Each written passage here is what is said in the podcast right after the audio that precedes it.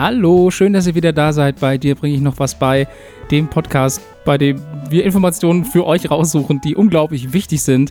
Hallo Hanna, hallo Dirk, schön, dass auch ihr beide wieder Hi da Tim, seid. hi Tim. Moin. Hi, Tim. Wir haben für dieses Mal das Thema vorbereitet: Fluch und Segen. Äh, Oder andersrum, Fluch und Segen. Und fangen einfach direkt mal an. Ja, bei Fluch und Segen ist mir sehr schnell oder sind mir sehr schnell die Savants eingefallen. Was? Kennst du Savants? Ist das ein Weihnachtszirkus? Nein, das Nein. sind diese Hochbegabten. Genau, das sind die, Ach so, die, so, Savant. das Ah, sind die ja, ja, sogenannten ja, ja. Inselbegabten. Also äh, das Syndrom heißt Savant-Syndrom und genau, die fallen auch unter den Begriff äh, Inselbegabung und äh, generell beschreibt es erstmal ein Phänomen, dass gewisse Menschen in einzelnen Bereichen extreme Fähigkeiten haben. Das geht meistens damit einher, dass die in anderen Bereichen dann starke Schwächen haben, also in irgendeiner Weise Sozial Ähm. zum Beispiel inkompetent sind oder so, ne? Ja, genau. Also sozial inkompetent klingt ein bisschen. Ja, also, Ja, es ist nicht, tatsächlich das auch. sollte äh, jetzt es also nicht diskriminierend gemeint genau. sein, sondern Ja. halt im Alltag einfach ein bisschen strugglen vielleicht. Genau, also meistens geht das äh, einher mit Autismus. Also 50 Prozent aller Inselbegabten äh, sind Autisten. Ja. Sechs von sieben Savants sind Männer, zufälligerweise. Also ich weiß nicht, da ist sich die, äh, die Wissenschaft tatsächlich auch noch nicht so ganz einig, wo das tatsächlich herkommt. Also es wird da wohl irgendwie eine gewisse, ähm, nicht, nicht Vorbelastung geben, aber irgendwas in der Genetik oder so wird halt, sorgt halt dafür, dass es anscheinend irgendwie mehr Männer sind, die. Vielleicht ähm, liegt das irgendwo auf dem. Y-Chromosom. Wahrscheinlich. Ja. Das stimmt. Also wenn es Würde- tatsächlich wirklich, also ergeben, ja. hauptsächlich von den Männern betroffen ist, dann, ähm, dann, dann ist es wahrscheinlich irgendwas in der Richtung. Wobei dann dürften gar keine Frauen betroffen sein eigentlich. Das weiß ich nicht. Okay, also da kenne ich mich auch nicht E- wirklich egal. jetzt aus. Ähm, Ja. Genau, richtig. Das ist aber halt schon irgendwie ein bisschen auffällig, finde ich. Genau, insgesamt gibt es 100 Savants, also von denen es natürlich bekannt ist, Das ist ja auf der Welt. auf der gesamten Welt. Wirklich? Ich dachte, Also das wären- Savants, die halt wirklich, also wirklich überdurchschnittliche Fähigkeiten haben. Und ich habe auch noch ein paar Beispiele vorbereitet. Und ich glaube, damit klar, was wirklich es heißt, ein Savant zu sein. Genau, also der, der Segen ist halt eine Fähigkeit in einem, in einem bestimmten Bereich. Ähm, und der Fluch ist halt dann diese, ähm, diese Form von Autismus oder auch von anderen, zum Beispiel Asperger-Syndrom, ähm, Mhm. ist dort dann auch vertreten. Genau, aber es gibt, Ähm. also ich habe mal eine Doku drüber gesehen, glaube ich, und ähm, da war einer, den haben sie mit einem Helikopter über eine fremde Stadt geflogen und dann hat der auf so einem Kopf einfach sein ganzes Zeug gezeichnet. Ah ja, der, Du der meinst- dieses Riesenbild gemalt Genau, du meinst, Ja. du meinst Stephen Wiltshire, so heißt er. äh, Ja, genau, der konnte sein. nämlich die, die Skyline von Manhattan nach ja, einem genau. 20-minütigen Film, äh, Flug nachzeichnen. Genau, er lebt zum Beispiel halt auch ähm, mit Autismus halt. Ja, das ist halt auch ein so ein abgefahren. Beispiel. Aber ich wollte erst noch mal was zu den Ursachen sagen. Und zwar ist es meistens so, dass es tatsächlich angeboren ist, wie das halt bei Autismus oder Asperger-Syndrom halt auch ist. Ja. Es gibt aber auch Fälle, wo quasi eine, eine Hirnschädigung im Nachhinein dafür sorgt, dass man quasi diese Fähigkeiten entwickelt. Äh, Ach, da gibt es zum Beispiel, so, dass dir jemand auf den Kopf haut und dann bist du super clever? es kann auch ein Baseball sein. Also Orlando Sorrell zum Beispiel hatte im Alter von zehn Jahren einen Baseball gegen den Kopf bekommen, musste ins Krankenhaus und hatte dann Tage danach noch Kopfschmerzen. Aber seit diesem Unfall kann er sich an jeden Tag seines Lebens erinnern. No way. Und der, das, der Stimmt, ist, glaube ich, hab ich auch schon 69, mal der ist, glaube ich, äh, 69 geboren. Und der kann sich tatsächlich an alles quasi erinnern. Also der kann sich erinnern, welcher Tag, welcher Wochentag war, wie das Wetter da war und wie das TV-Programm dem, an dem Tag war. Hatte der dann andere Einschränkungen? Also, Nicht, dass ich wüsste. Also Krass. das ist jetzt so ein Fall, also wie gesagt, Quasi 50 nur Prozent, genau, 50 Prozent von Inselbegabten sind halt Autisten. Dann gibt es noch ein gewisser anderer Teil an, an Savants, die halt ähm, eine andere Form von ja, Benachteiligung oder halt irgendeine Krankheit haben, wie das Asperger-Syndrom. Aber es gibt halt auch welche, die normal damit leben können, also die tatsächlich äh, keine Einschränkungen dann haben. Ähm, und es gibt verschiedene Hypothesen, warum sich so ein Savant-Syndrom quasi ja ausbildet. Eine Hypothese von zwei Harvard-Neurologen äh, besagt zum Beispiel, dass in der 10. oder zwischen der 10. und 18. Woche während des äh, Wegen der Schwangerschaft. während der Schwangerschaft genau Ja. äh, es halt zu einer eine, zu einem beschleunigten Wachstum des Gehirns äh, kommt. Mhm. Und bei dieser explosionsartigen äh, Vergrößerung Vergrößerung quasi, des ja. Gehirns kann es halt passieren, dass es halt zu Gehirnschäden kommt. das muss also nicht zwingend dann auch zu Savant führen. Es können also dann, nee, genau, okay, richtig. Das ist einfach eine kritische ein- Zeit. Genau, So, richtig. okay. Ähm, wie gesagt, das sind alles Hypothesen, auch die, die jetzt gleich noch danach kommen sozusagen. Ist halt tatsächlich noch nichts wirklich bestätigt und das ist auch immer noch Gegenstand der, der Forschung. Dann wurde auch einmal beschrieben, dass es einfach neuronale Fehlschaltungen geben kann, die halt einfach so selten sind, dass halt diese Fähigkeit dann damit irgendwie ausgebildet wird. Es kann auch gestörte Filtermechanismen geben, die wichtig und unwichtig sozusagen nicht trennen können. Also Im Thalamus dann im Hirn oder was? Da weißt du vielleicht gerade mehr als ich. Okay. Das kann sein, ja. Also ich weiß nicht, ob der Hypothalamus da äh, spielt bestimmt eine Rolle, weil das ja irgendwie das Zentrum des Gehirns so ein bisschen ist. ja, das ist so der, das Tor zum, des Bewusstseins, der Informationsfilter quasi. Das ist quasi, ja. okay. Genau, in der Form dort dann wahrscheinlich irgendwo. Also dass halt dann quasi der Mensch denkt, dass es jetzt zum Beispiel das Rechnen unfassbar wichtig ist, aber soziale Interaktion zum Beispiel nicht, nicht wichtig sind und deswegen die ganze Zeit das Gehirn denkt, okay, äh, Rechnen ist wichtig. Und deswegen Ist es lernt ja es auch. quasi nur. Also, Ja, ja, klar, natürlich. ja. Aber das ist dann halt so eine extreme sagst, Form, dass dann, klar. dass dann halt die, die äh, soziale Interaktion quasi dann darunter leidet. Es gibt halt wirklich verschiedene Ausprägungen. Und jetzt äh, komme ich zu drei Beispielen. Eins habt ihr schon vorgenommen, den Stephen Wiltshire, der, äh, ja, wie gesagt, nach einem 20-minütigen Helikopterflug die gesamte Skyline von Manhattan nachzeichnen konnte. Ja, und zwar also so richtig, ne? also, mit extrem detailliert. Also die Anzahl der Fenster- Fenster konnte genau. der nach, äh, nachzeichnen. Das ist halt so ein bisschen diese Foto, also vom fotografischen Gedächtnis. Gedächtnis. ist halt dann so extrem ausgebildet, dass diese Person dann halt sich Bilder oder ja quasi so einen Überflug sich merken kann und dann halt dadurch äh, quasi dann Dinge Man zeichnen muss es aber kann. halt auch noch aufzeichnen können, ne? Ja, klar, also das natürlich. Ist quasi also dann einmal auch noch muss mal man eine sich merken können Begabung. und dann noch diese, Ja. dieses künstlerische äh, Gefühl dann Ja, quasi zu haben, das, cool. das zu können. Genau, das ist, das ist einer. Dann gibt es wahrscheinlich einer der bekanntesten, ist Kim Peek. Der ist Vorbild für den äh, 1988 Film Rain Man mit Tom Cruise und Dustin Hoffman. Ja. Genau, und er ist ein sogenannter Mega-Savant. Ähm, Da so wird dann noch unterschieden, oder was? Bezeichnet, genau, ist das wie richtig. so ein Super Saiyajin, nur, nur halt mega. Ja, genau, nur kann, er sich, nur kann er sich sehr, sehr viele Dinge merken. Und zwar den Inhalt von 12.000 Büchern. Und äh, Also Seite für Seite oder was? Ja, Ach, stimmt, der, aber Seite, der braucht genau. für eine Seite nur ein paar Sekunden, ne? sieben Sekunden braucht ja, er. genau. Da, Also der What? kann, kann da durch, äh, durchflippen sozusagen und dann kann er sich die Inhalte quasi innerhalb von sieben Sekunden Das ist halt so lesen und abgefahren, merken. das ist voll krass. Genau, er hat sich dann irgendwie spezialisiert auf äh, Sachbücher, kann also diverse Geschichtsdaten sofort wiedergeben, kann äh, sämtliche Busverbindungen oder konnte äh, sämtliche Busverbindungen in den Vereinigten Staaten wiedergeben, weil er das auch extrem interessant fand. Postleitzahlen der einzelnen Orte in den USA, äh, genauso wie Telefonvorwahlen. Das sind so Fähigkeiten, die sind unfassbar beeindruckend. Ob das jetzt ihn in seinem Leben quasi weiterbringt, weil ähm, er tatsächlich halt auch mit Autismus lebte und darunter dann halt natürlich auch sehr gelitten hat. Der ist verstorben mittlerweile. Genau, richtig. Der ist an einem Herzinfarkt im Alter von 58 Jahren gestorben. Ja. Daniel Tamond als, als weiteres Beispiel äh, konnte sich 22.514 Stellen äh, von Voll Pi, Pi. von Pi, Ja. genau, von Pi ähm, merken. 3,14159. So, Genau, da, das da hört's auf. 22.514 Mal. Das ist halt auch unfassbar beeindruckend. What? Warum sollte man das tun? Na, weil weil, weil, weil man genau, es kann. Das ist halt das Ding. Also Okay. Weil du er, er konnte Ja, ja. es halt und er hat es dann halt auch einfach gemacht. Ja. damit du einen Kreis Ähm, berechnen kannst, natürlich. Genau, er konnte genau. es dann besonders genau. Genau. Im Ja. Kopf natürlich. Ja, und dazu kam noch, dass er ein Polyglot war. Also ein Mensch, der sehr viele Sprachen fließend sprechen Ja. kann. Stimmt, ja, genau. Und er konnte halt insgesamt zehn Sprachen fließend. Unter anderem Isländisch, was er innerhalb von einer Woche gelernt hat. Das heißt, er konnte innerhalb von einer Woche Isländisch fließend Geil, ich habe so Gänsehaut, wenn ich das höre. Ich finde das, das, ist halt, das ist abgefahren. tatsächlich ein, ein Traum irgendwie. Also dann wirklich innerhalb von einer Woche äh, eine Sprache komplett lernen zu können, ist unfassbar eigentlich. Ja. krass, ja. Genau, und er hat diese, diese sprachliche Fähigkeit auch so genutzt, dass er halt jetzt quasi als Autor tätig ist.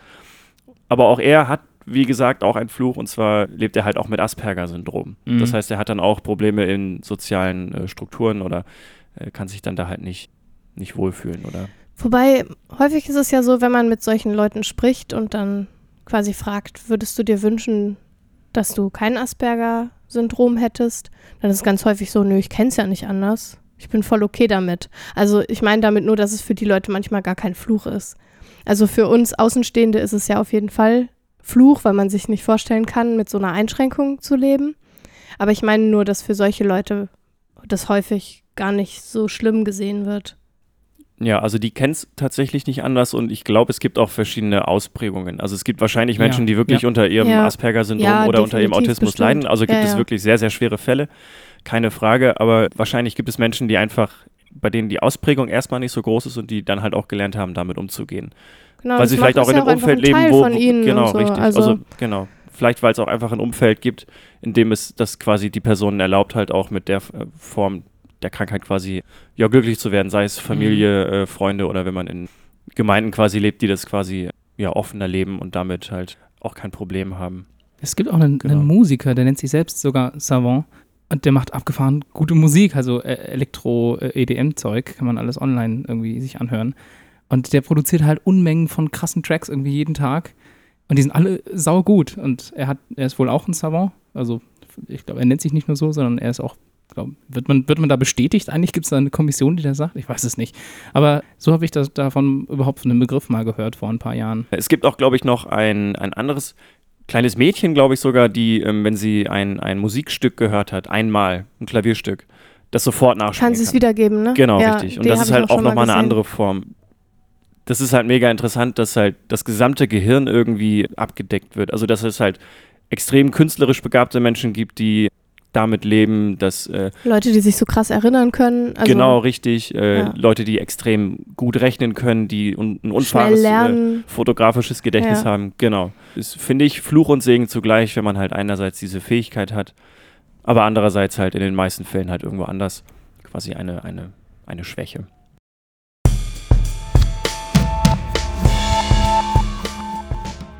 Alright, ich möchte heute mit euch über dissoziative Amnesie sprechen oder in Deutsch. Also Amnesie habe Verdrängung. hab ich schon mal gehört. Es geht quasi um den Mechanismus der Psyche in traumatischen Situationen zu verdrängen und quasi so zu überleben. Wir fangen einfach mal von vorne an. Es gibt vom Gehirn einen Mechanismus, der einsetzt, wenn man sich in einer krassen existenziellen Katastrophensituation befindet, zum Beispiel ja, das Erleben von brutaler Gewalt, Vernachlässigung, Entwürdigung oder also irgendwie Lebensgefahr vielleicht auch, dass das Gehirn einfach diese Situation abspaltet und du dich nicht mehr daran erinnerst. Das nennt man eben dissoziative Amnesie. Um das zu verstehen, erkläre ich mal vielleicht kurz, wie das Gehirn eigentlich so mit Reizen umgeht. Es gibt einmal den Thalamus, das ist quasi das Tor des Bewusstseins, der Informationsfilter, wenn man irgendetwas wahrnimmt, dann geht das erstmal durch den Thalamus. Der Thalamus gibt das weiter an die Amygdala, nennt man auch Mandelkern. Die ist dafür zuständig, das, die Situation quasi emotional zu verorten. Also gef- denen eine, ein Gefühl zu geben. Die Amygdala gibt es weiter an den Hippocampus und der sorgt für quasi für die zeitliche und geografische Zuordnung. Also wo man sich gerade befindet oder genau, in welchem Zusammenhang genau, das gerade stattfindet. Genau, okay. genau, situativer Zusammenhang sozusagen. Und der Hippocampus ist auch dafür zuständig, das in die Großhirnrinde weiterzugeben, also ins Langzeitgedächtnis. Das sind quasi so die, also mal runtergebrochen, die vier Also wie waren die Schritte. Stationen nochmal?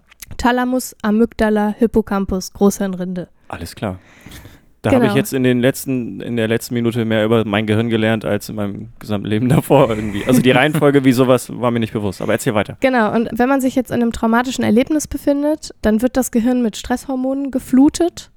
Und diese Stresshormone haben quasi die Auswirkung, dass die Zusammenarbeit von Amygdala und Hippocampus nicht mehr richtig funktioniert. Also die Zusammenarbeit quasi vom Abspeichern von Emotionen und Abspeichern von Kontext. Also von der Situation quasi. Genau. Okay. Das arbeitet irgendwie nicht mehr richtig zusammen, wenn das Stresslevel so hoch ist.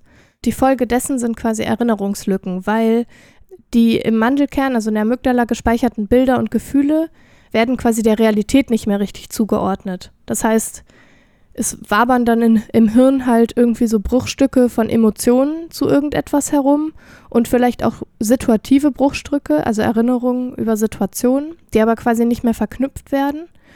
Generell ist es so, dass in den meisten Fällen von so traumatischen Erlebnissen vor allen Dingen das emotionale Gedächtnis schwer gestört ist. Also die Amygdala funktioniert quasi bei, der, bei dieser stressigen Situation nicht mehr richtig und blendet dann die durchlebten Ereignisse aus. Das heißt, die Folge dessen ist quasi eine hippocampale Amnesie, so heißt das. Und es gibt quasi keine Erinnerung mehr an die konkrete, reale Situation. Also gar nichts davon. Also ich dachte immer so, das eine sind das die Emotionen, die dazugehören, das andere sind, ist quasi der Kontext und ich weiß weder Kontext noch, noch die Emotion, die dazu gehört? Kommt natürlich drauf an, was so durchkommt, aber generell sind das ja quasi die Stationen, die durchlaufen werden Ah, müssen. ja, also okay. Thalamus, Thalamus, Amygdala, Hippocampus, Großhirnrinde. Und wenn in der Amygdala schon was quasi nicht richtig verarbeitet wurde, dann kommt es halt gar nicht weiter Okay. in das situative Gedächtnis. Also es ist wie so eine Schranke, die da Genau, irgendwie runtergeht. Okay. Genau, das ist quasi, die reichen sich immer alles so weiter. Mhm. Die Folge daraus ist eben eine Verdrängung. Das heißt, das Gehirn spaltet die Situation ab. Und jetzt kommen wir zu Fluch und Segen.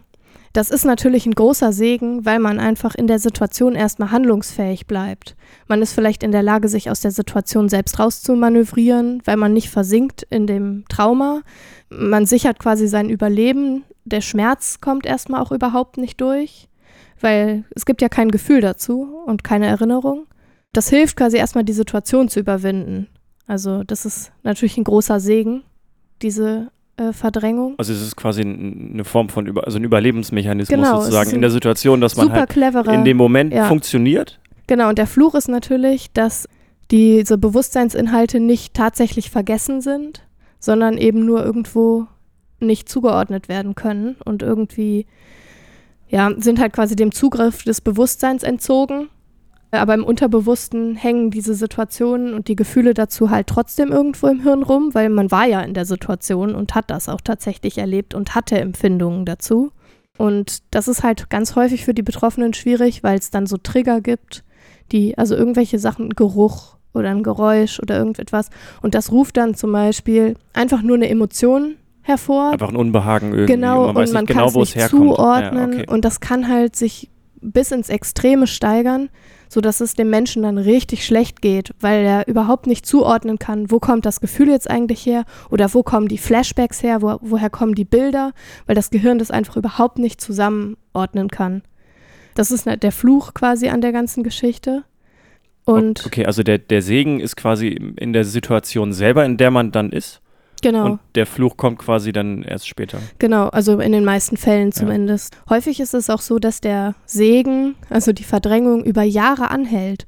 Also es gibt Kinder, die haben in ihrer Kindheit quasi krasse Gewalt erlebt und mit 40, wenn sie sich dann irgendwo mal aufgehoben fühlen, kommt das Gehirn dann plötzlich auf die Idee, das wieder auszupacken. Also ich weiß, dass man unter Psychologen äh, teilweise sagt, das Gehirn packt die Sachen quasi dann wieder aus, wenn Platz dafür ist. Also Das ist ja wenn dann man das quasi aufheben ja, kann. okay. Äh, Was ich mich jetzt frage, ist, was ist eigentlich der sinnvollste Umgang damit? Also einerseits wäre es natürlich auch super, wenn man sagen könnte, schmeiß das mal ganz weg, schmeiß mal jeglichen Bezug dazu weg, weil das war ja, es war ja meistens auch ein schlimm traumatisches Erlebnis. Oder, oder ist es sinnvoller, das irgendwie so aufzuarbeiten, dass eben diese Back, äh, Flashbacks nicht mehr passieren? Oder also wa- was ist eigentlich, was ist denn eigentlich so therapiemäßig das Sinnvollste, was passieren kann? Es gibt quasi nur eine Lösungsstrategie dafür, die tatsächlich effektiv ist. Und das ist quasi die Aufarbeitung des Traumas mit psychologischer Hilfe. Und das funktioniert dann im Groben quasi so, dass man versucht, die Situation mit der Emotion wieder in Kontext zu setzen. Dass man quasi versucht, überhaupt eine Situation zu finden, indem man vielleicht auch Tagebücher liest oder Mhm. Fotos anguckt oder mit anderen Leuten spricht, um sich überhaupt erstmal zu erinnern, weil bei manchen ist ja wirklich tatsächlich das ganze situative Gedächtnis verloren gegangen. Ach, damit diese, damit diese Emotion nicht frei rumschwebt, Genau. sondern ganz klar zugeordnet Genau. werden die kann. Zuordnung klarer ist. Ah, genau, okay, also, dass man die- sich das wieder in Kontext Situation bringt. setzen ist das, was dann die Menschen letztlich dann heilt. Ach, weil das, Also, ja, okay, weil man einfach genau weiß, das lag an dieser Situation. Genau. Das Zum ist Beispiel nicht auch irgendwas, was über allem schwebt oder mich jederzeit äh, haschen kann oder Genau. so. Okay. Manche Leute haben ja auch ganz konkrete Bilder zum Beispiel noch zur Situation, aber kein Gefühl dazu. Und dann taucht irgendwann ein Gefühl auf und man bringt es aber gar nicht mit den Bildern zusammen, die, an die man sich quasi erinnert. Also es ist ja ganz unterschiedlich. Ja. Fluch und Segen, dissoziative Amnesie.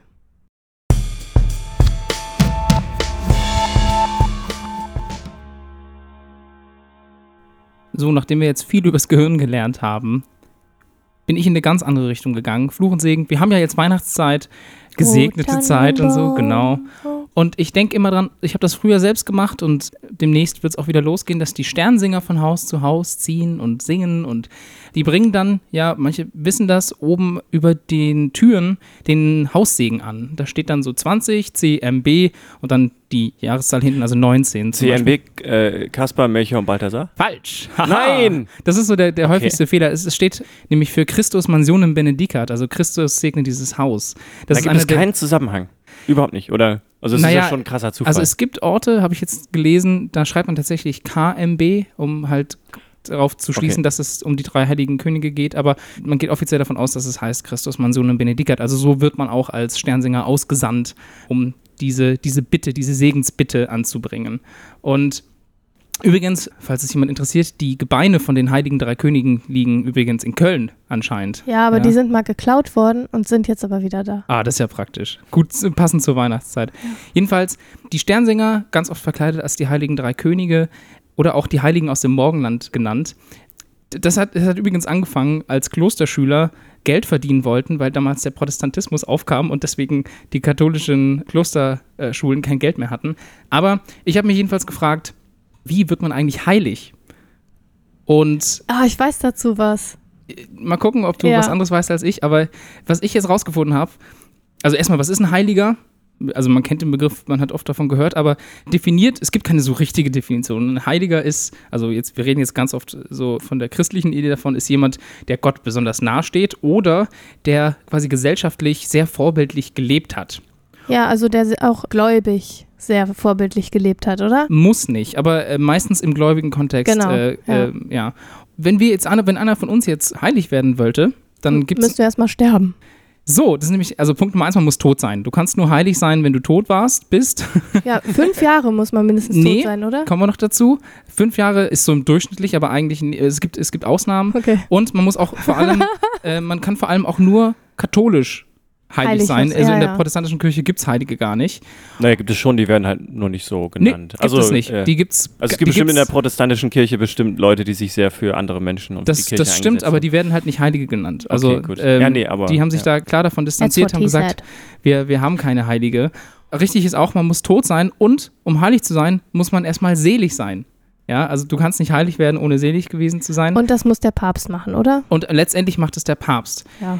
Und das Ganze läuft aber so ab, dass irgendjemand erstmal deine Seligsprechung beantragen muss. Da gibt es also einen Antrag Muss also nominiert werden, oder? quasi, da muss jemand Okay. einen Antrag einreichen für dich, weil du kannst ja nicht mehr, du bist ja tot. Geht das von jedem beliebigen oder muss das ein Priester machen? Ich glaube, das kann jeder machen. Die meisten Heiligsprechungen kommen quasi auch eher aus dem Aus dem Volk Volk, heraus. Also, okay. dass halt Leute, Okay, also dass ein Volksbegehren irgendwie ist und sagen, wir wollen, wir wollen diese Person heilig sprechen. also Volksbegehren würde ich es vielleicht Nein, nicht nennen, also- aber ähm, es gibt wird eine Petition unterschrieben äh, für die Heiligsprechung. Also war das nicht, nicht. war das nicht früher sogar so, dass die, das Volk einfach beschlossen hat, dass die Leute heilig sind und dann und dann ähm, nur wenn quasi der Bischof oder so nichts dagegen gesagt hat, waren die Leute heilig? Ich glaube, das war früher so. Also die, das Volk beschließt das eigentlich nie. Es kann zwar sein, dass jemand halt quasi im Volk schon sehr gefeiert wird und auch quasi wie ein Heiliger schon äh, angebetet und gefeiert wird, aber die letztendliche Entscheidung trifft immer der Papst. ja, aber das ist, gibt's doch, ist doch erst neu.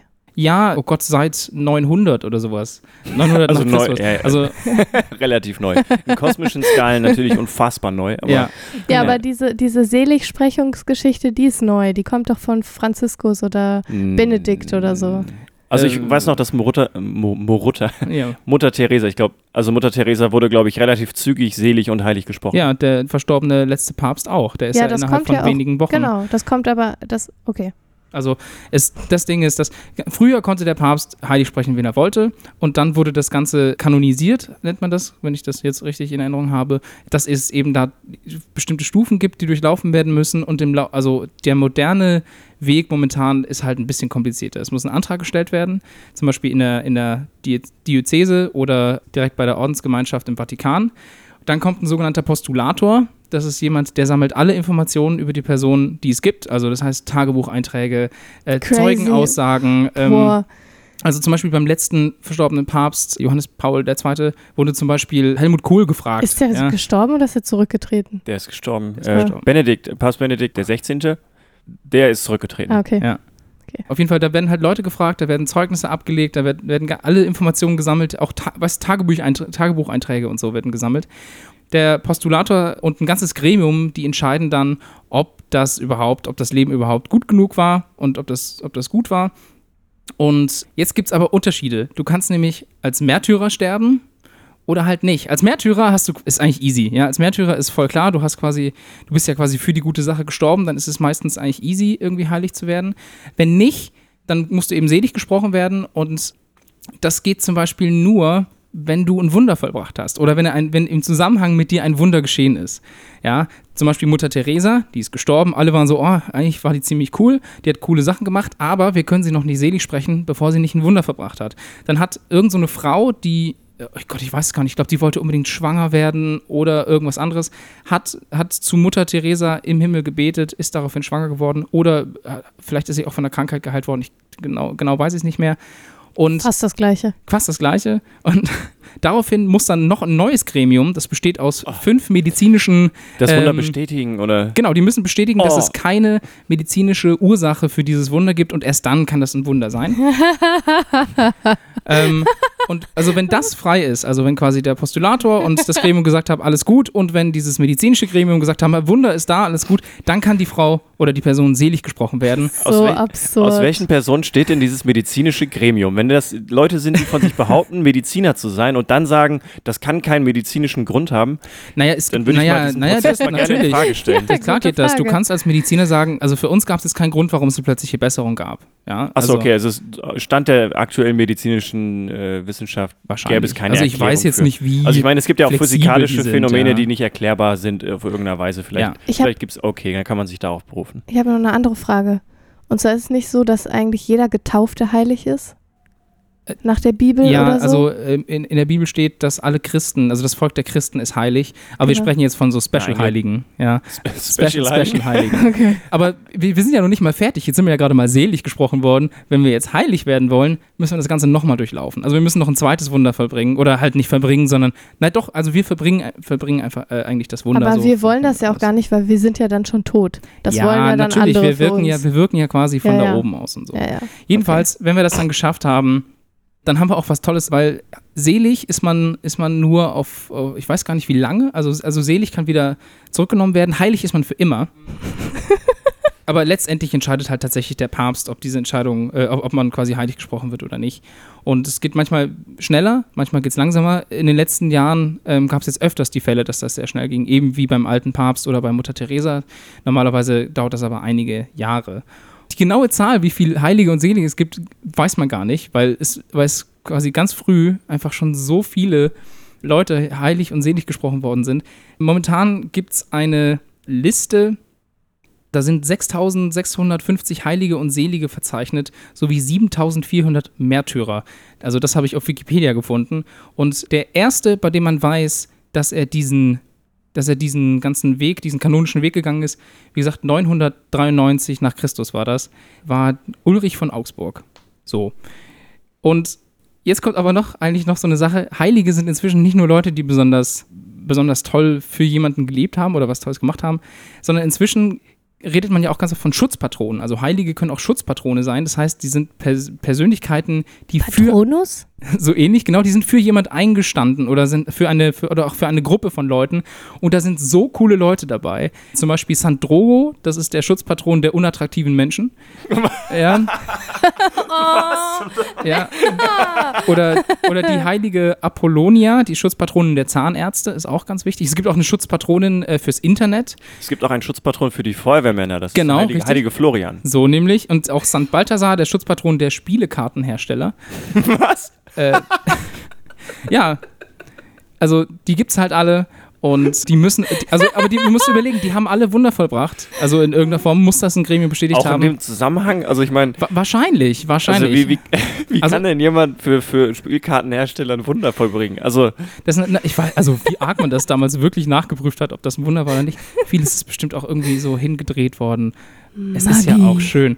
Und das ist jetzt alles der ganze Teil mit, mit Segen und selig und heilig sein. Und lustig ist auch, ich habe mich gefragt, wie kann man eigentlich verflucht werden im Christentum? Das geht gar nicht. Ist per Definition nicht möglich, weil Segen bedeutet, und jetzt wird es ein bisschen dramatisch, Segen bedeutet, dass ich hingehe und eigentlich jemanden, also dass äh, dass ich Gott bete, auf jemanden aufzupassen. Das ist ein Segen. Ja, und Fluch würde heißen, dass ich Gott bitte, jemandem was Schlechtes zu tun. Und das geht natürlich per Definition im Christentum so nicht. Macht er nicht, würde er nicht machen. Und Gott das, oder was? Ja, natürlich nicht. Ganz klar. Ja, aber jetzt wisst ihr auf jeden Fall, wie man heilig werden kann. Ich glaube, wir haben noch ein bisschen was zu tun. Vor allem an diesem Wunder muss ich noch arbeiten. Aber dann. Und, hat Also posthum geht's ja auch. Also dann denken wir uns irgendwas Ja, wir aus, denken- wie du irgendwie, ja, keine Ahnung. Okay, ich hab habe, ähm, Jungs, ich habe mal eine andere Frage. Wie kommt es denn eigentlich, dass, dass ihr so gut informiert seid über katholische Kirche und den ganzen Kram? Also ich bin ja nicht getauft. Ich weiß das natürlich alles Wollen nur. wir es wollen verraten? Wir sind beide katholisch. Ja, ja, aber das, also Also, das ich, heißt ich ja bin, nicht, ich bin, ich hatte Kommunion, also Erstkommunion und die Firmung und ich glaube, der Tim auch. Ich bin sogar Messdiener gewesen, Ja. weil bei uns im Dorf musste man Messdiener sein, damit man mit seinen Freunden abhängen darf. Naja, und sobald man Cool. katholische Religion in der Kirche hatte, dann in der Schule. in der Kirche, genau, in katholische Religion in der Schule kriegt man halt irgendwie was mit. Also ich persönlich hatte zum Beispiel auch relativ konservativen katholischen Unterricht gefühlt, die ersten paar Jahre. Also erste, zweite und dritte Klasse war irgendwie sehr, weiß ich nicht, äh, traditionell würde man das vielleicht sagen. Auf dem Gymnasium war das dann alles ein bisschen, ähm, ja, da hat man dann über andere Dinge diskutiert, aber in der Grundschule war das sehr konservativ bei mir auf jeden Fall. Weird. Yes. Und das mit dem heiligen Florian weiß ich, weil, meine, weil mein Bruder Feuerwehrmann ist, mein, mein Vater und mein Opa. Grüße.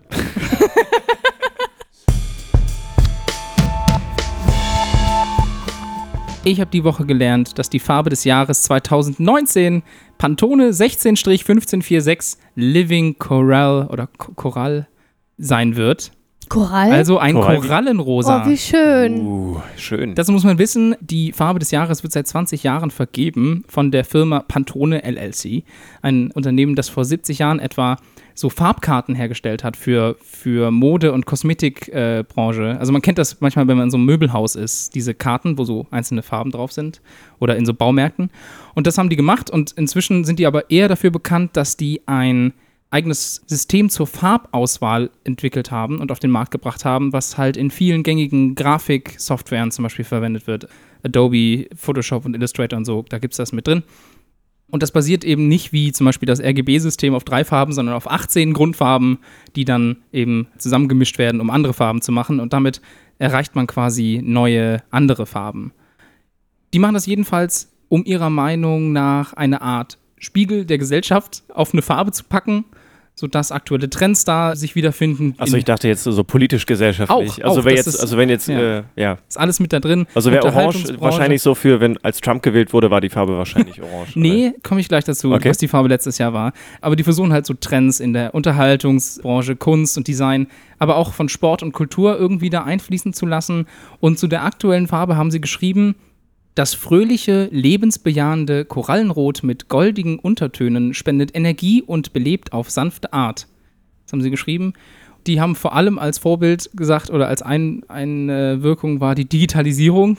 Die hat dieses Jahr wohl, oder die spielt nächstes Jahr eine große Rolle. Die Leute sehnen sich deswegen nach Authentizität und echten Erfahrungen, was durch diese Farbe verkörpert wird. Mm, Deswegen hat Google auch seinen Google, Sein Google Home. Google in Korall Home in angeboten. Korall Ja. angeboten. Das ist richtig Genau. schick. Letztes Jahr war die Farbe übrigens, also die gilt ja immer noch, Pantone 183838 Ultraviolett.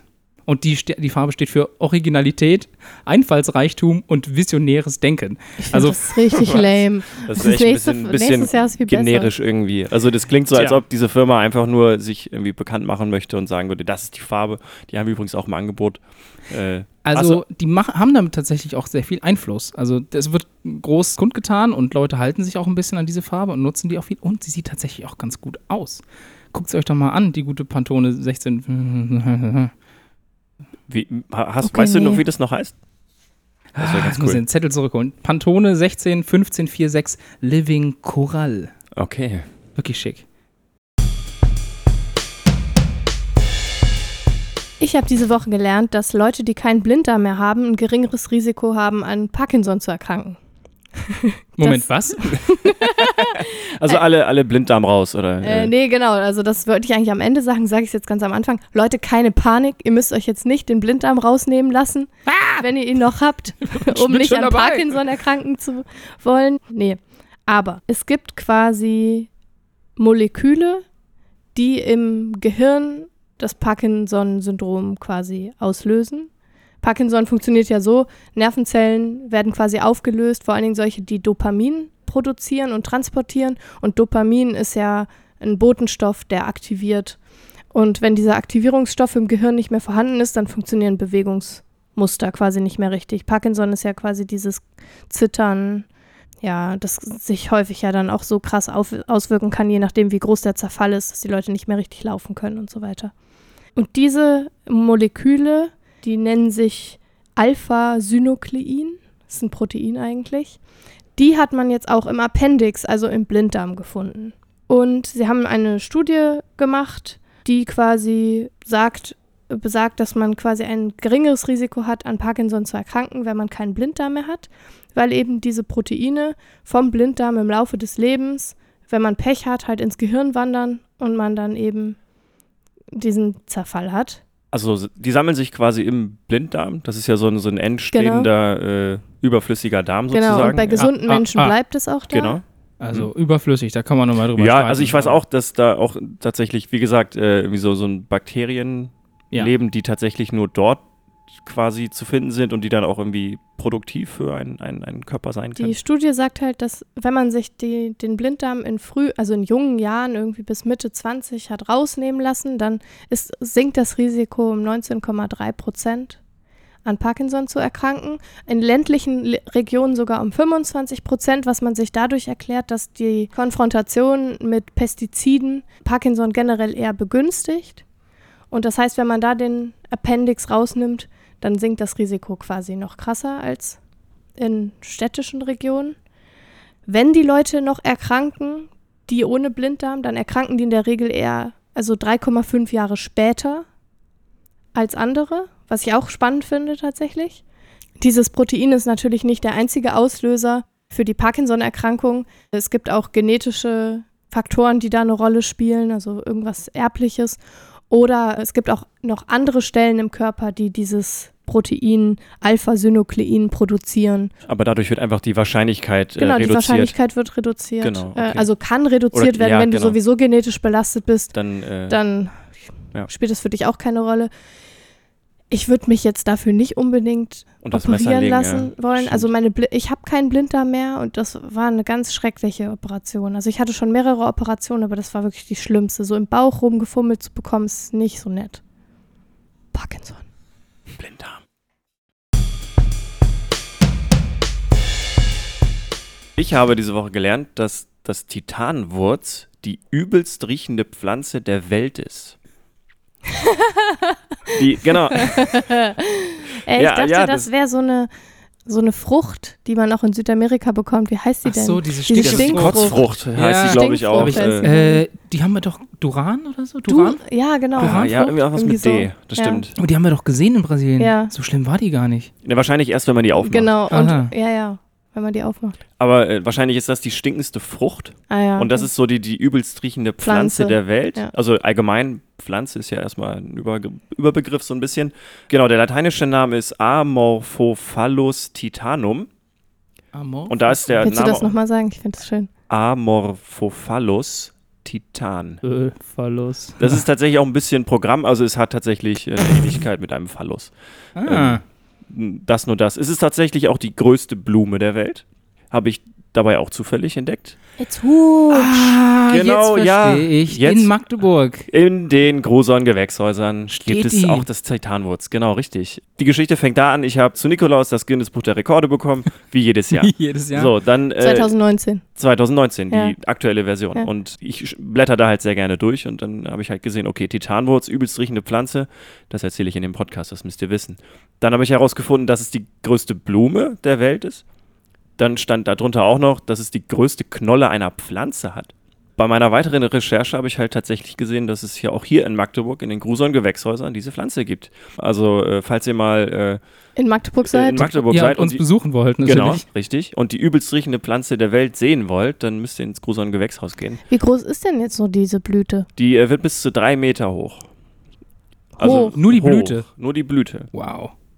Also die gesamte, naja, die gesamte Pflanze wird so groß Also, und die Pflanze besteht zu einem sehr, sehr großen Teil aus, aus, aus der Blüte. aber die blüht auch nur ganz selten, ne? Ist das nicht ja, es gibt so irgendwie. einmal alle paar ein- Jahre oder ja, so? es gab eine Pflanze, die in einem, ich weiß nicht, in welchem Gewächshaus stand und die hat so ungefähr jährlich einmal geblüht für wenige Tage. Ja, also das ist tatsächlich auch eine sehr bizarre Pflanze, was das angeht. Normalerweise findet man diese Pflanze äh, auf Sumatra, also in Indonesien. Und diese Pflanze kann man tatsächlich bis zu 800 Meter noch merklich erriechen. Also auf einer Entfernung von 800 Metern. Wird die auch für irgendwas tatsächlich benutzt? Das bezweifle ich. Also als, als Abwehr für äh, Gefängnis oder so. Nee, ich weiß ich nicht. tatsächlich hab glaube ich, nicht. Äh, ja. Äh, ich habe was gelesen dazu, dass das amerikanische Militär Interesse da mal hatte, um möglichst schlecht riechende Sachen zu nutzen, um zum Beispiel, Als Foltermethode oder. ich weiß nicht für was genau, aber es gab, als gab auf jeden Fall ja militärisches Interesse daran, vielleicht auch um, um, den, um den Feind irgendwie außer Gefecht zu setzen, ohne die quasi gleich irgendwie Richtig. abzufackeln oder Also so. dafür könnte man tatsächlich das äh, Titanwurz nehmen, also das Amorphophallus titanum. Dirks bestes Land der Welt. Das beste Land des heutigen Tages ist Tuvalu. Das ist ein Inselstaat im, im Pazifik, ungefähr auf der, auf der Hälfte zwischen Australien und Hawaii, also tatsächlich sehr, sehr abgelegen. Das ist jetzt wirklich schwierig, weil bei den ganzen Karten ist Hawaii auf der rechten Seite und, Und Australien, Australien- nee, mal andersrum, Australien auf der rechten Seite und Hawaii auf der linken Australien Seite. auf der östlichen Seite und Hawaii Nein, auf der rechts und westlichen links. Seite. Ja. Wie gesagt, Das ist ja voll weit dann. Mitten, ja, richtig weit. also Tuvalu liegt, äh, wie gesagt, auf der, auf der halben Distanz zwischen Hawaii und Australien, also da, wo tatsächlich wirklich sehr, sehr wenig ist. Äh, Tuvalu äh, besteht aus neun Inseln auf 26 Quadratkilometern und hat 11.192 Einwohner und ist damit tatsächlich auch das viertkleinste Land der Welt. Mini, mini. Da ist nur noch der Vatikanstaat kleiner, Monaco und auch ein Pazifikinselstaat Nauru. Also wirklich verdammt klein. Ja, und mit den 11.192 Einwohnern äh, ist Tuvalu auch die allerkleinste Volkswirtschaft. Also es gibt noch kleinere Länder, aber diese kleineren Länder verdienen tatsächlich im Jahr mehr als Tuvalu. Das sind halt tatsächlich wirklich nur 40 Millionen US-Dollar. Und äh, Oh. damit wäre Tuvalu auf der Liste mit den meistverdiensten Sportlern des Jahres auf Platz 24. Das heißt, es gibt 23 Sportler, die mehr verdienen, einzeln mehr verdienen als das ganze gesamte Land äh, Tuvalu. Was? Das ist leider ein bisschen schade, genau. ähm, oh. ja, die Unabhängigkeit von äh, Großbritannien, also vom Vereinigten Königreich, hat äh, Tuvalu erst am 1. Oktober 1978 bekommen. Hm. Und das ist äh, neun Jahre nachdem die Concorde das erste Mal die Schallmauer durchbrach. Am selben Tag, zufälligerweise. Nur neun Jahre danach. Äh, Haben sie sich auch gedacht, wir durchbrechen jetzt wir auch machen das jetzt an Mauer. diesem ja. Tag, genau, wir durchbrechen unsere persönliche Schallmauer. Ich Die glaube haben nicht, das dass bestimmt sie, nicht selbst entschieden. das weiß ich nicht. das Also war eher Großbritannien. wahrscheinlich haben die die einfach abgestoßen. Nein, ich weiß es nicht, wie, wie das tatsächlich entstanden ist. Da gab es ja einige Länder, die quasi dann die Unabhängigkeit Ja. vom Vereinigten Königreich bekommen haben. Genau, das war auf jeden Fall am 1. Oktober 1978. Auch da habe ich mir mal so Gedanken gemacht, dass ja das eigentlich noch relativ frisch ist gefühlt. Also das ist jetzt ziemlich genau 40 Jahre her. Ja. Yeah. Ja, genau. Ja. Und dass trotzdem, also dass da halt diese Kolonisation irgendwie immer noch so aktiv war. Aber jetzt der Grund, warum Tuvalu das beste Land der Welt ist, bin ich gespannt. Ja. weil es ja tatsächlich nicht wirklich viele Gründe gibt. Aber ich glaube, wir hatten alle schon mal Kontakt mit Tuvalu, unbewusst. Wenn man jetzt zum Beispiel auf eine Webseite geht und am Ende .tv eingibt, verdient Tuvalu damit Geld. und zwar ist nämlich das äh, Top-Level-Domain .tv auf den Staat Tuvalu zurückzuführen. Und zwar war es tatsächlich im Jahr 2010 zum Beispiel so, dass insgesamt 10% des Einkommens in Tuvalu durch den Verkauf des Top-Level-Domains.tv war. Ja, Da, da sind wir wieder beim Thema Digitalisierung, ja. ja, also das tatsächlich so äh, die kleinste Volkswirtschaft der Welt sich wirklich überlegt hat, okay, wie, wie kriegen wir das hier äh, gebacken so? Und dann haben die halt gemerkt, dass .tv tatsächlich von Unternehmen genutzt wird Ja. und dass sie das halt quasi monetarisieren. Also das heißt, wenn ich irgendwie so pro7.tv oder so gucken möchte, dann, dann äh, haben die das von Tuvalu Dann haben, gekauft. dann haben ja. die da quasi irgendwie, äh, ja, ist irgendwie in ein, irgendeiner Form halt Geld geflossen. Absolut bizarr, aber ich finde, das äh, qualifiziert süß Tuvalu das auf jeden Fall äh, das beste Land der Welt zu sein. Süß. Hanna. Ha, ha, ha. Hannas Hassbeitrag. Aktuell hasse ich was Aktuelles. Toll, oder? Und zwar, ähm, Was jetzt? Du hast jetzt, hast du jetzt generell alles, was aktuell ist? Ich hasse oder hast alles du etwas, Aktuelle, was die aktuell Tagesschau. Ich hasse ist? die Tagesschau. Ich hasse, ich hasse die, die Farbe des Jahres 2019. Ich hasse ich hasse, RTL ich, aktuell. Und ich, ha- ich hasse, Nein, ich ich hasse hasse das- Tuvalu. ich hasse das aktuelle Versorgungsgesetz. Der Gesetzesentwurf, der gerade von Spahn auf den Weg gebracht wurde, zur Neuregelung von Psychotherapie. Da sind wir nämlich wieder bei Oh meinem ja. ersten Thema zurück. Aber das Mhm. finde ich sowas von voll daneben. Und zwar geht es nämlich darum, dass Patienten in Zukunft, bevor sie quasi mit einem Therapeuten sprechen, erstmal ein Vorgespräch haben mit jemandem, der entscheidet, ob die Probleme quasi schwer genug sind, damit überhaupt ein Therapeut sich derer annehmen soll, muss, kann. Also eine Vorauswahl. Genau. Dieses Vorgespräch soll aber auch mit, äh, also mit psychologisch geschulten Gutachtern stattfinden, was aber quasi nichts daran ändert, dass erstens den Therapeuten selbst die Kompetenz abgesprochen wird, darüber zu entscheiden, welche äh, Patienten oder ja, Klienten oder wie man sie auch immer nennen möchte, gerade den Vorrang geben will oder nicht. Also das ist erstmal so eine, eine Kompetenzuntergrabung quasi der, der jetzigen Psychotherapeuten. Und außerdem ergibt sich eine viel höhere Schwelle für die Patienten, sich Hilfe zu suchen. Also es ist ja generell schon immer noch eine Überwindung, sich einen Psychotherapeuten zu suchen.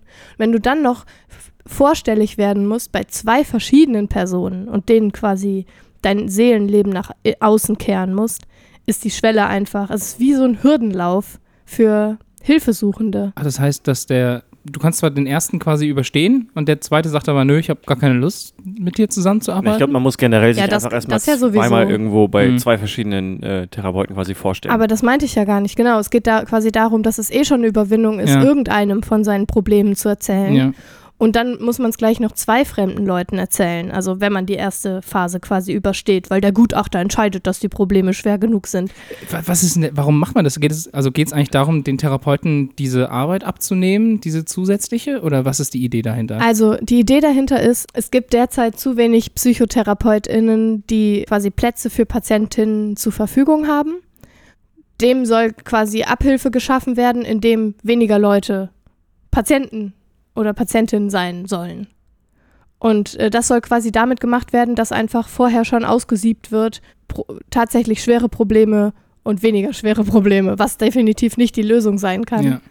Also Ähm, anstatt dafür zu sorgen, dass, dass es zum Beispiel äh, mehr Therapeuten gibt. Genau, das besser zu fördern, die Ja. Ausbildung besser zu fördern, vielleicht den NC irgendwie anzuheben, sodass Ja. mehr Leute sich für das Studium qualifizieren können, ähm, mehr in die Bildung zu stecken, damit mehr TherapeutInnen ausgebildet werden können und so weiter. Stattdessen wird es quasi reguliert, wer einen Therapeuten oder eine Therapeutin sehen darf. Und das ist ein absolutes Unding, finde ich. Zumal ja ab im April 2017 erst ein neuer, neues Gesetz in Kraft getreten ist, was quasi eine Akutsprechstunde jedem einzelnen Psychotherapeuten und jeder einzelnen Psychotherapeutin vorgeschrieben wurde oder vorschreibt.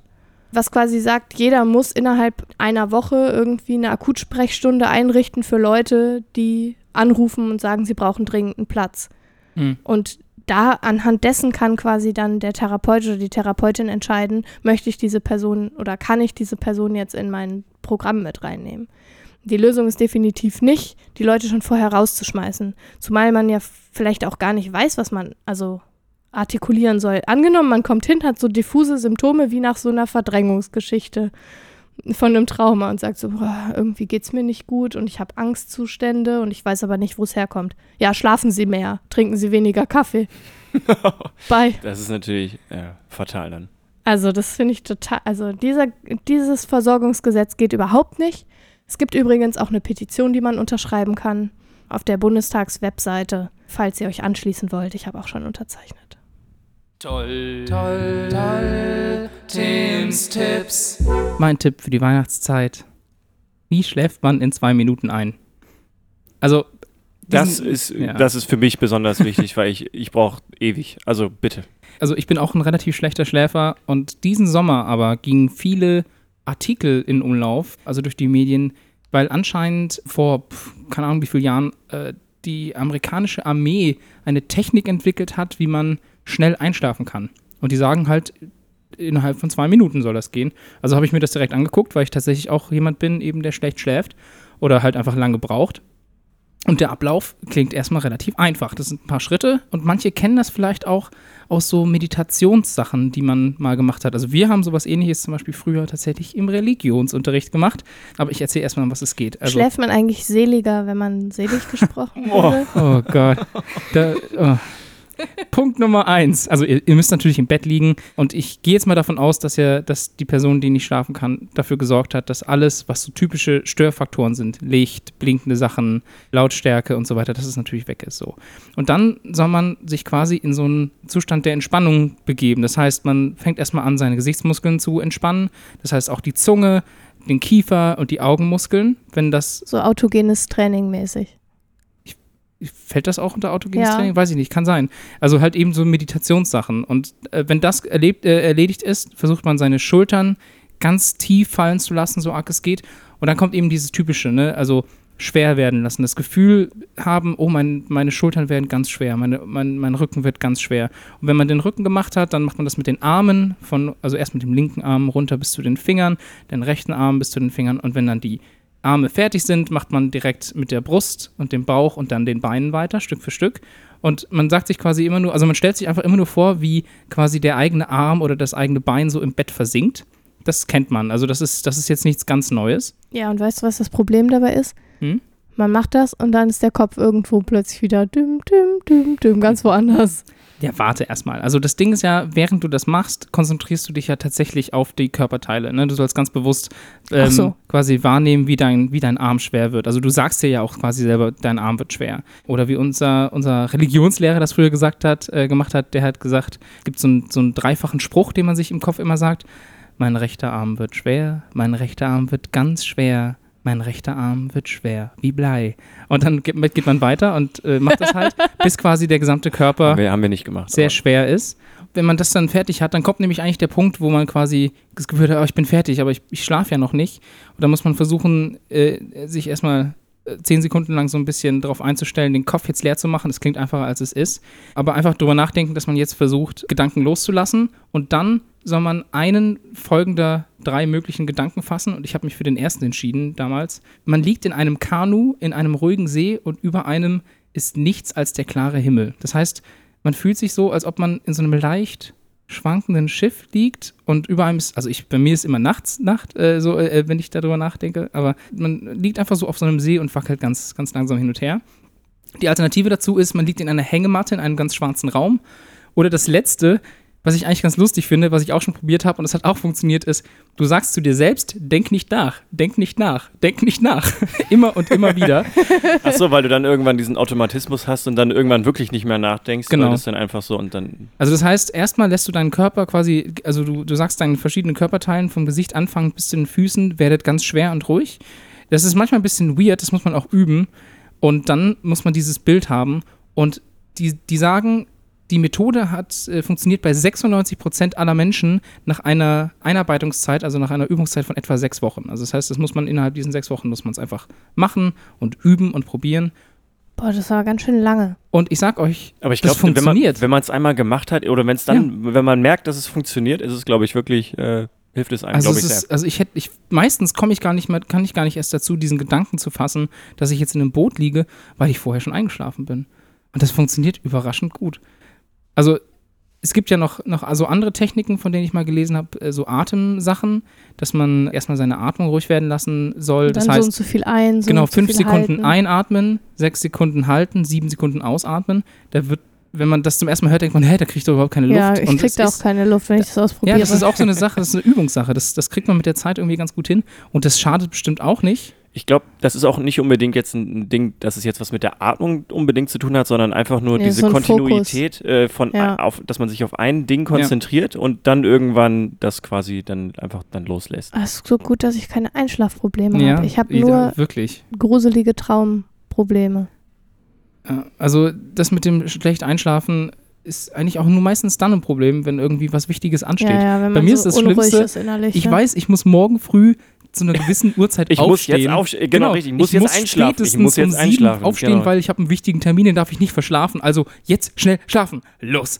Und dann schlafe ich natürlich nicht gleich ein. Und Ja, das, das, ist, ist ja auch ein bisschen Man muss sich dann, glaube ich, einfach denken so, ja, entstressen, fuck it, ich bin, entschleunigen. ich bin jetzt zwar wach, aber irgendwie schlafe ich gleich ein und dann schläft Mhm. man auch irgendwie Ja. ein. Und ich glaube, genau das soll halt diese Technik auch Ja. bewirken. Auch die, Gedank die Gedanken wegkriegen von diesem Thema, was ansteht, vielleicht am nächsten Tag. ja. Ja, also das sind ja auch nochmal so Tipps. Man soll, bevor man schlafen geht, zum Beispiel Tagebuch schreiben oder all seine Gedanken, die gerade noch im Kopf sind, irgendwie aufschreiben, damit sie weg sind. Und, ja, und nicht noch neuen Input leisten, indem man zum Beispiel noch auf sein Telefon guckt. Abgesehen davon ist der helle Bildschirm sowieso überhaupt nicht gut fürs Gehirn. Genau, also tausend Sachen, aber also ich gucke ja zum Beispiel auch ab und zu noch auf dem Bildschirm. Immer machst du ich, Ja, das. genau.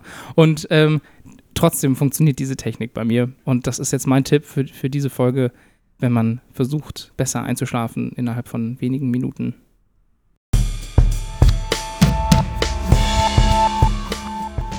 Schön, dass ihr immer noch zuhört. Jetzt habt ihr genug gehört. Jetzt ist nämlich das Ende. Was denn? Ja, Schluss mit euch. Hört, hört auf. Jetzt, Jetzt macht hört aus, ne? Ist jetzt Ganz aus genau. jetzt hier. Wie früher wir bei Löwenzahn abschalten. Das war die Folge Fluch und Segen. und Segen. Und nächste Woche gibt's nichts. Das stimmt, das stimmt. Wir Nächste machen Woche ist- Weihnachtspause. Genau, Weihnachtspause. Aber danach Im Geht- neuen Jahr. geht's um das Thema feine Sache. Nicht feine Sahne, Fischfilet, sondern feine Sache. Ich bedanke mich bei euch fürs Zuhören. Ich bedanke mich bei Dirk fürs Sprechen und bei Tim fürs Sprechen. Und natürlich auch bedanken wir uns bei, Anna. bei Hanna auch Fürs Sch- Sprechen. Fürs Spre- Sprechen. Fürs Sprechen. Und vor allem also auch fürs, fürs Singen. Und, und vor allen Dingen äh, auch fürs Zuhören. Weil, weil wir uns gegenseitig auch zugehört haben. Natürlich. Stimmt. Haben wir gut gemacht. Und wir wünschen euch natürlich eine schöne Weihnachtszeit und einen guten Rutsch ins neue Jahr. Ja, pass mal auf, ich spiele hier gleich noch so ein paar, paar so Glockendinger ein.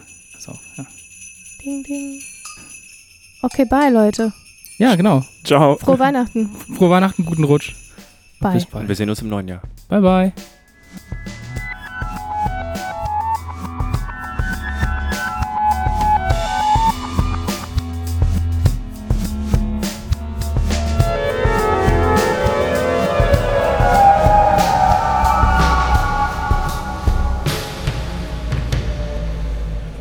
Die Hauptstadt von äh, Tuvalu ist Funafuti.